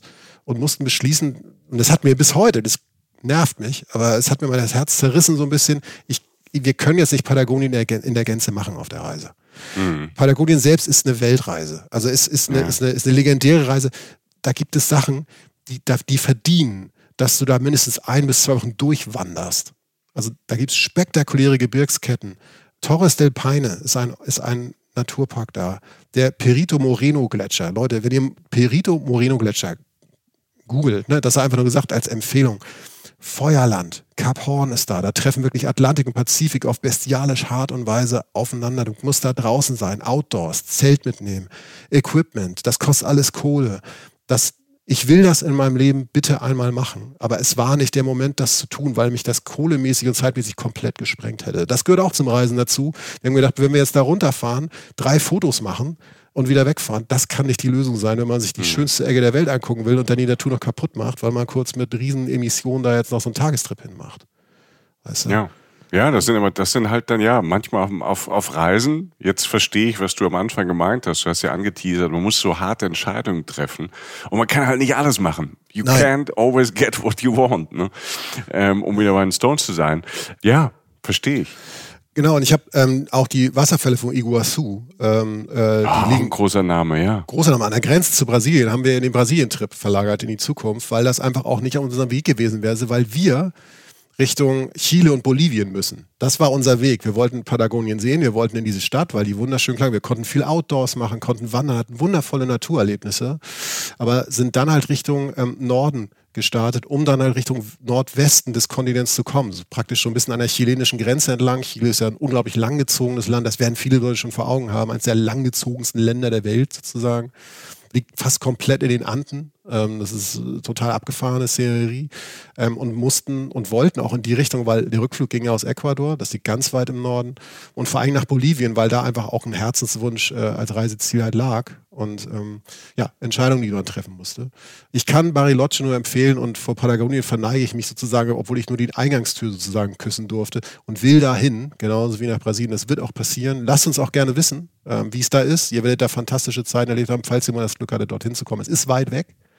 Es liegt ganz nah an, also am nächsten an der Antarktis sogar. Also man wird von dort, also wenn man an die Antarktis reist, dann reist man meistens von dort unten los weil das so weit südlich liegt. Ja, wenn ihr schon da wart und uns jetzt äh, hört, wir, wir freuen uns da auch ähm, über Inspirationen, wenn ihr noch ein, zwei Sachen habt oder Dörfer habt oder sagt, ähm, da war ich, da war es fantastisch, lasst uns das gerne wissen. Wir freuen uns da auch äh, immer. Das äh, Reisen, Reisen ist ja keine Einbahnstraße. Ja. Ähm, wir freuen uns über jede Inspiration, die von euch kommt. Wir reisen ähm, nach Norden ähm, nach dem äh, wundervollen Eindruck äh, von Patagonien in, über eine Stadt namens Mendoza. Äh, Mendoza liegt lockere zwölf Stunden entfernt, also praktisch nur ein Mini-Trip in Argentinien von Bariloche ähm, in einer Weingegend, ähm, wo wir ah. dann auch äh, ja, uns wirklich tagelang im, im Wein ergehen sozusagen. Ähm, sehr schöne große Weingüterplatz hat man da ja auf der Ecke, ähm, vor dem Panorama der Anden. Also wirklich schön und auch ganz anders, ne, als man das sonst so aus Weingegenden so kennt. Ne? Äh, sehr lecker, der argentinische Wein. Ich bin kein Experte, aber mir hat das gut geschmeckt. Und äh, wie gesagt, immer im Blick die Anden, die rücken immer weiter in den Fokus. Also das Gebirge, was ganz Südamerika prägt, äh, von Süden bis in den Norden. Also wirklich von Chile ganz unten von der Gegend, von der ich sprach, über Bolivien, Peru, nach Ecuador, Kolumbien, längste Gebirge der Welt. Äh, 42 6000er gibt es da, über 50 5000er. Und Wahnsinn. da er ist irre, ist komplett irre, weil du immer wieder, wenn du diese Westseite Südamerikas preist, immer wieder dort landest und auch ganz lange da drin bist. Das fällt einem irgendwann gar nicht mehr auf, dass man permanent über 3000 Meter ist. Es ist, es ist, es ist verrückt. Es ist, es ist verrückt. Kleine Anekdote, zwischendurch in Mendoza habe ich auch äh, meine Spanischprüfung, die Praxisprüfung dann abgelegt. Oh. Ich hatte Halsschmerzen. und, äh, wann hast du mal nix, ey? Äh, ach, das ist noch gar nichts. Warte mal ab, was kommt. Äh, bisschen Halsschmerzen gehabt, so Pharmacia reingegangen, ne? also für dich als Übersetzung eine Apotheke. Ähm, Danke, Jochen. da stand dann so ältere Frauen und ich mit meinem Studi Spanisch so, oh Gott, was sage ich jetzt, was sage ich jetzt, Halsschmerzen. Und dann habe ich was getan, was mir zeigt, dass man sich überall auf der Welt verstehen kann. Ich nahm meinen Zeigefinger, zeigte auf meinen Hals und sagte, Mal. Du bist einfach so ein Kosmopolit. Ja. Weißt, dich kannst du überall hinschicken, du kannst alles wegmoderieren, du bringst viele Menschen zusammen, einfach weil du kluge Ideen hast und weil die Leute halt immer Mitleid mit dir haben. Es war Mitleid und es war auch mal heißt ja schlecht und es war ganz ja. klar. Es war einfach klar. Sie, haben, sie sind alle ausgeschwärmt und die Apotheke haben mir alles gegeben. Ich habe gefühlt wie ein Gott am nächsten Tag. Ich war fit, die Anden haben gerufen, wir sind weitergefahren. In eine Stadt, 18 Stunden Busfahrt übrigens wieder nur, meine Güte, nach Salta. Völlig anders. Also denkt mal an Buenos Aires, an Bariloche gerade, dieses frische Klima. Jetzt Salta. Salta ist eine Stadt im, in Nordwestargentinien am Eingang der Anden sozusagen. Also ich sag mal mein Eingang der Anden. Ähm, aber erstmal eine völlig andere Klimazone. Brütend heiß. Mhm. Ich weiß noch, wie ich meiner Mittagssonne durch die ähm, hell gestrichenen Kolonialbautengassen da gestrich, äh, gelaufen bin. Also das war auch wieder sehr kolonial geprägt, die Architektur. Und es war so warm. Ich habe einmal, das war das beste Beispiel eigentlich für die Hitze da, ich habe so eine, ich habe eine Reihe von Eseln gesehen. Ich löse diesen Satz jetzt auf.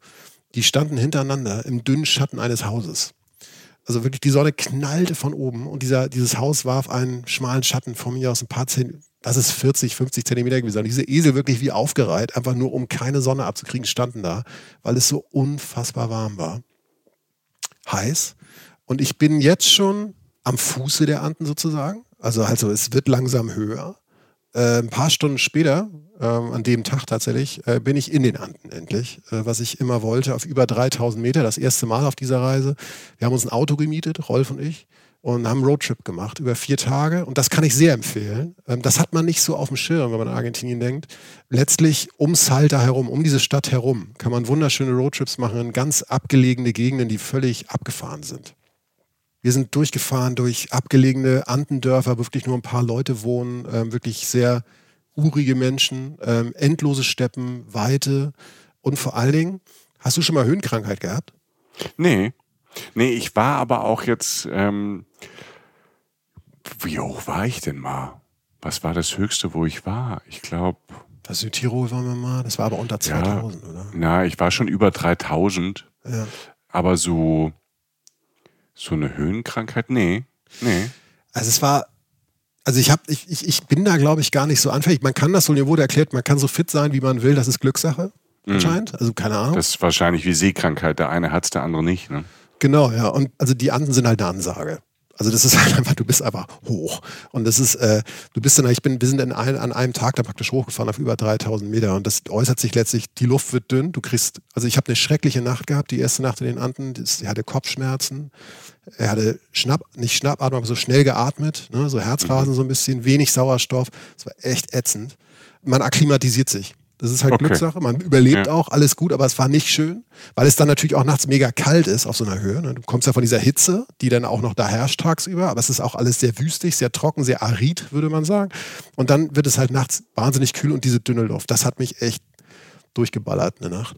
Ähm, okay, also die, die körperliche Erfahrung hatte ich noch nicht. Hatte, hatte ich einfach nicht, weil ich glaube ich auch noch nie so halt so permanent auf so einem Hochplateau war.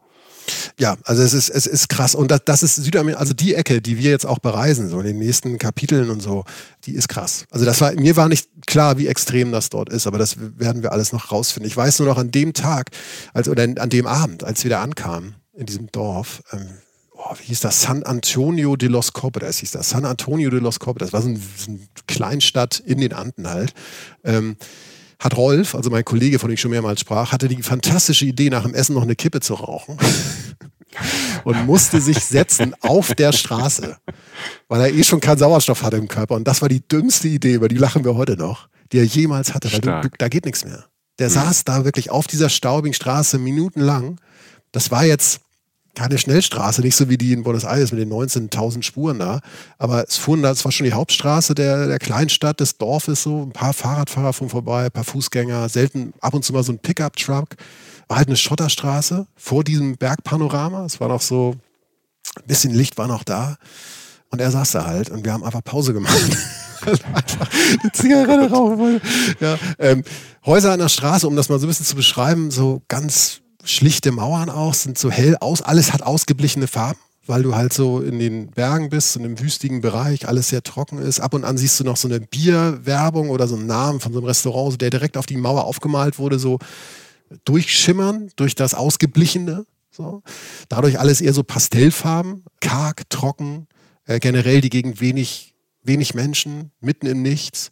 Und ähm, du fährst einfach die Tage drumherum, sind wir gefahren an tollen Landschaften, die mich die nicht die, wie gesagt, sind, die, die als erstes stehen, wenn es da steht, Höhepunkte Argentiniens, aber ich kann das wahnsinnig empfehlen, weil ich, ich mag diese Einsamkeit und es ist wirklich eine entrückte Welt so. Mhm. Ähm, vorbeigefahren an riesigen Kakteenfeldern, also ähm, wirklich so, wo die Kakteen größer sind als du und Kerzen gerade in der Luft stehen, so, auch so mit so geometrischen Ästen, die dann so abzweigen und so, also wirklich gemalte Kakteen. Äh, endlose Berglandschaften wir standen auf verwaisten Eisenbahnbrücken irgendwie, so ein Auto angehalten, einfach mal raus. Da stand, also es war auch dumm, weil rechts und links waren keine äh, Geländer und es war auch windig, aber wir haben überlebt, äh, über tiefen Schluchten. Äh, verfallene Bushaltestellen, wo bestimmt kein Bus mehr langkommt. Ähm, ich habe Trucks gesehen, die waren länger als alles, höchstens noch in Australien waren die mal länger oder so, aber die fuhren dann so an uns vorbei. Und ich weiß noch, die zogen so, die fuhren an diesen riesigen Kakteenfeldern vorbei in der Ferne und zogen so 100 Meter lange Staubwolken hinter sich her, weil es so unglaublich trocken war tagsüber Sonne so stark, dass du fast bei geschlossenem Fenster Sonnenbrand gekriegt hast. Nachts halt wieder diese Kühle. Ganz tolle äh, Gegend. Manchmal kommst du an so ein paar ähm, Siedlungen vorbei, indigene Dörfer, wirklich nur so Lehmhäuser, ganz Menschen, die ganz spartanisch leben. Ich weiß, da hing so Wäsche draußen. So eine Riesenebene, so ein Plateau, wo nichts war, außer so ein paar Büsche, so ein paar Steppenbüsche, so bewachsen in alle Richtungen bis zum Horizont. Und dann lag da halt einfach so ein Dorf oder also eine Siedlung von drei, vier Häusern, wo Leute dann Wäsche aufhingen, die garantiert innerhalb von ein paar Minuten schon trocken war. Aufgrund des Klimas. Zwei, drei Menschen liefen da rum. Esel hatten die noch. Dann hast du mal ein paar Alpakas gesehen in der Herde oder ein paar Lamas, die da ja auch leben. Das sind so die Tiere, die da halt so rumlaufen, teilweise Nutztiere. Ähm, Lamas gucken echt nett. Habe ich festgestellt. Die standen mal vor allem. Die spucken auch nicht immer. Alle sagten nicht, guck. Also wenn irgendwie hieß es immer so, wenn Lamas ist, guck, dass sie dir nicht anspucken. Haben sie nicht gemacht. Mhm. Ähm, ist für mich schon Erfolg. Ja, also ich stelle so ein paar Bilder. Ich habe so ein paar Bilder. Ich habe damals, ähm, ich wollte damals nur analog fotografieren und habe ähm, so mit so einer analogen Kamera ein paar Bilder gemacht, die ich sehr, Ach, cool. sehr mag, ja. weil die Farben ganz anders sind. Es sind nicht so viele. Ihr werdet jetzt nicht so den Video-Irrsinn sehen auf unseren Social-Media-Kanälen, aber ganz andere Formen von Bildern. Das war eine sehr eindrückliche, sehr eindrückliche Gegend. Mm, mal die Frage, dass du bist ja, wir sind ja mit dir jetzt äh, so im, im, im Schnelldurchlauf einmal durch dieses riesige Land und ähm, du hast ganz unterschiedliche Menschen beschrieben. Ne? Also. Wenn ich mir jetzt vorstelle, wir waren ähm, in Buenos Aires beim Tango und im Stadion und jetzt äh, auf dieser, auf dieser, dieser Hochebene, wo Leute wirklich ganz zurückgezogen draußen fast in Natur leben. Das ist ja so mal das, das Spektrum Argentiniens, ne? wo du halt ähm, Leute hast, die ein städtisches Leben quasi wie in Europa führen. Ne? Ja und dann wieder Leute, die ihr ganz eigenes Leben führen. Was hattest du denn für einen Eindruck? Es ist, du hast ja, ne, man kann, wir, wir wollen jetzt nicht über das aktuelle, Argentinien hat ja schon seit, seit Jahrzehnten ähm, Probleme, politische Probleme, wirtschaftliche Probleme. Mhm. Ähm, war jetzt auch ähm, 2023, wo wir diese Folge aufnehmen, ähm, mal gespannt, was da passiert. Eine spektakuläre Präsidentenwahl, wo ein Typ, den man so gar nicht auf dem Schirm hatte, jetzt einfach ähm, dort übernommen hat, weil die, weil die Armut zu groß war oder so groß ist und die Leute jetzt gesagt haben, wir, wir wählen jetzt mal jemand ganz anderen. Da wird sich nochmal rausstellen, was, was da politisch passiert. Was ähm, aber halt ja Realität ist in Argentinien, sind die großen Unterschiede zwischen, es gibt ganz viele reiche Leute, es gibt ganz, aber auch ganz viele arme Leute, also und, und so und eine kleine Mittelschicht. Diesen Menschen, wie, wie, wie begegnen die einem, wenn man vor Ort ist? Ja, man, man kann es tatsächlich nicht vergleichen, weil das Land so groß ist und die mhm. Leute so unterschiedlich sind. Ne? Also ich ja. erinnere halt in Bariloche, das, das ist dieser Ort äh, in Patagonien zum Beispiel eine große Entspannung. Ähm, also da, mhm. da, das ist, hängt ja auch mit einem selbst zusammen. Ne? Also wenn die Hitze nachlässt, ja. wenn man so ein bisschen den Jetlag hinter sich hat und so. Aber das hatte halt diesen, diesen Ort, diesen, diesen Charakter so ein bisschen von einer Bergstation. Das wird dem jetzt nicht gerecht, aber da war der Lebensstandard ziemlich hoch, würde ich jetzt mal sagen, zumindest in den Ecken, in denen ich war, weil es auch ein touristisch geprägter Ort ist. Du ja. hast in Argentinien in Argentinien immer die Situation, dass du an, an, kleineren Orten oder Siedlungen vorbeikommst, wo es dann, wo die Uhren dann ganz anders laufen. Das wird ja auch tief in Patagonien im Süden auch passieren. Da wohnen halt ein paar Menschen, die haben ganz andere Probleme, außer halt jetzt irgendwie, wo sie ins Kino gehen. Also weil es einfach äh, da um, um, um, um Wetter und so geht. Es ist ein Land, in dem die Argentinien hat, wie du schon sagtest, seit Jahrzehnten große wirtschaftliche Probleme. Und das war damals auch sichtbar. Ich hatte zum Beispiel vor dem Gang zu dem Stadion durch La Boca durch, hatte ich relativ Respekt, weil es halt hieß, das ist nicht das reichste Viertel und da soll es jetzt auch nicht abends irgendwie alleine rumlaufen. Und da war dann natürlich äh, Stadionmob, das war egal, da waren viele, nicht egal, aber da waren viele Menschen und so und tagsüber, da fühlt man sich dann irgendwie sicher. Aber du hast in Buenos Aires natürlich gesehen, dass nicht alles nur Santelmo und Tango-Tanzen draußen ist. Mhm. Ähm, da gibt es soziale Gefälle. Und zwar deutlicher als bei uns. Und die haben große Probleme. Es gab da ja auch immer wieder ähm, Zeiten, wo, wo die ähm, äh, wo die Inflation so hoch war, dass einfach für gefühlt für Leute wie uns dann alles sehr billig da ist, weil die Währung nichts mehr wert war. Die haben einfach große Probleme da. Ich habe in, in, Buenos Aires war es eine große Leidenschaft, die mir begegnet ist, eine große Freundlichkeit, aber halt auch in jedem, in jeder Situation auch Leidenschaft, so wenn man sich über was aufgeregt hat oder so. In Bariloche war es eher eine Entspannungshalter war, kann ich gar nicht benennen, aber also ich glaube, also diese Leute, ne, die diese Siedlung, von denen ich jetzt zum Beispiel sprach, in der Gegend ums ja. herum, in den Anden, die haben, das meine ich nicht negativ, sondern einfach nur als Beschreibung, die haben sehr wenig zu tun mit dem Leben von Buenos Aires. Das sind Leute, die mhm. leben in einer ganz anderen Welt, einfach nur in, einem, in einer Gegend, die politisch von derselben Grenze umgeben ist. Es ist ein unglaublich großes, viel, viel unterschiedlicheres Land als wir.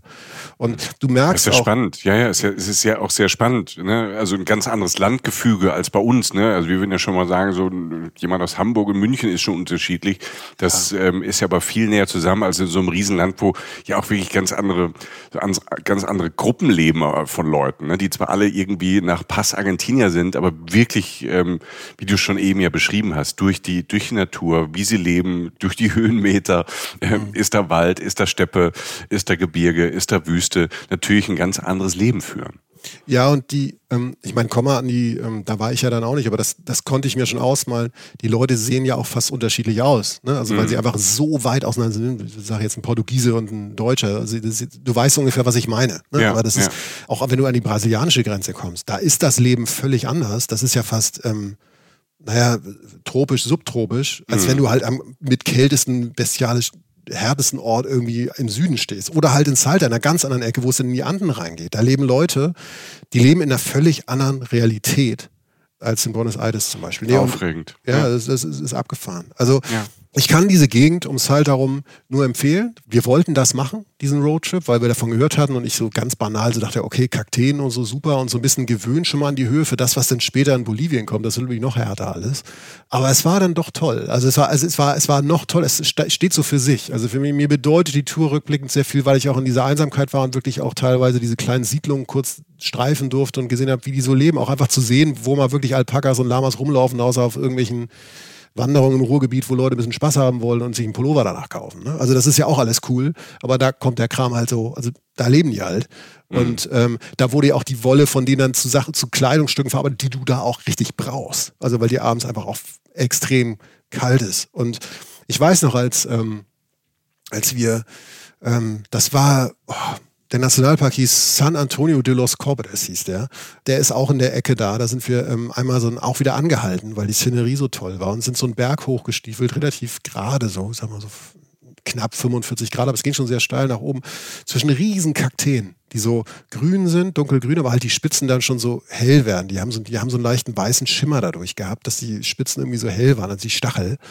Und zwischen diesem Klischee ähm, Kakteen, habe ich so ein Foto gemacht von diesem Kakteenwald, der aber halt im leichten Violett des Frühabends schon war, wo die Temperatur wieder so kippte ins Kühle. Und da ganz hinten am Horizont, da hob sich so ein viel, also nochmal ein viel größerer, und wir waren ja schon hoch, großer Berg, wo du denkst, wie hoch kann der denn sein, der schon schneebehangen war, während wir unten in der untergehenden Sonne noch schwitzten.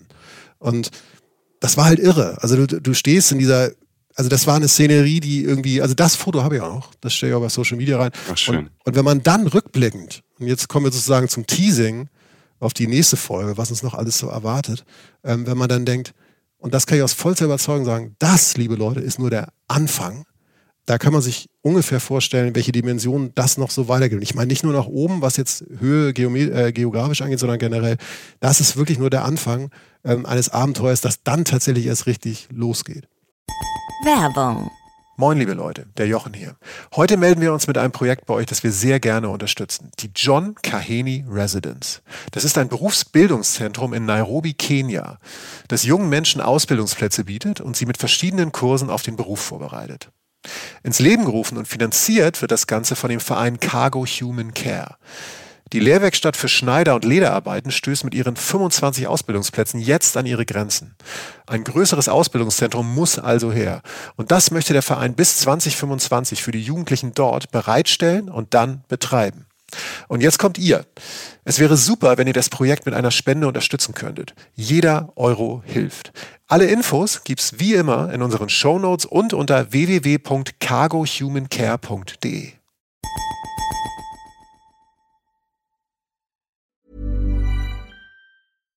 Wow. Und das war schon sehr abenteuerlich. Ähm, wir haben den Rucksack aufgezogen und ja. Jochen hat uns mit reingepackt und ähm, Wir sind ähm, unendliche Weit mit dem Bus gefahren und haben ganz viele Ecken von diesem, von diesem Land kennengelernt. Ähm, in einer Stunde, wo man wahrscheinlich äh, 300 Stunden drüber sprechen könnte, ja. wenn man die Zeit dazu hätte. Ich bin sehr gespannt, äh, was da äh, in der nächsten Folge kommt. Wenn ihr jetzt diese Folge gehört habt, dann gibt's vielleicht schon die zweite Folge ähm, und ihr könnt direkt weiterhören. Aber ihr könnt auch zu diesen Folgen, die jetzt kommen, könnt ihr auch zum Beispiel in unserem Buch ein bisschen was lesen. Jochen hat auch äh, Geschichten von diesem Trip ähm, ins Buch geschrieben, ins Reisen-Reisen-Buch, was es ähm, überall, wo es Bücher gibt, äh, zu bestellen gibt. Da würden wir uns ja freuen, so als Begleitmaterial. Ja, das ist nochmal eine ganz andere Version davon, glaube ich, auch äh, mit dem Buch. Das ist eine gute Idee ähm, und ich kann nur sagen, es wird, wie gesagt, es wird landschaftlich spektakulär. Es wird auch tatsächlich so minimal, so ein bisschen dramatisch, weil tatsächlich dann auch noch die Gesundheit mit reinkickt und so. Also, das war ein Trip of a Lifetime. Ähm, also, doch, rückblickend kann ich sagen, freut euch auf was, auch wenn nicht alles einfach war. Mensch, Mensch. Äh, danke, Jochen, für diese erste Folge Südamerika. Wir waren in ähm, Argentinien. Da wartet noch mehr und ich bin sehr gespannt. Ich habe große Lust. Äh, Jochen, vielen, vielen Dank. Bilder gibt es natürlich und ich bin auch sehr gespannt auf deine Analogbilder, deine aus ja. deiner Analogphase, die du hattest. Die hatte ich, ja. Ja, also du hattest viele Phasen, aber das war so eine der besseren. Bilder davon, wie immer bei uns auf Instagram und wir freuen uns natürlich, wenn er da vorbeischaut, ähm, uns äh, da folgt. Da ist auch immer viel Austausch mit äh, der Reisen, Reisen Community. Und wie immer wollen wir sagen, danke fürs Zuhören, danke fürs Vertrauen, danke auch äh, an unser Team, was auch ähm, für euch noch mit am Newsletter arbeitet, an unserem Blog, ähm, auf Facebook sind wir auch und wir freuen uns natürlich immer auf Sterne bei Spotify oder bei Apple oder bei den ganzen anderen Podcast-Dealern, wo ihr uns jetzt gerade hört. Vielen, vielen Dank äh, fürs Zuhören. Vielen Dank, Jochen. Und wo immer und was ihr gerade tut und macht, während ihr uns hört. Viel Spaß dabei und eine gute Zeit. Adios und hasta pronto. Reisen, Reisen. Der Podcast mit Jochen Schliemann und Michael Dietz.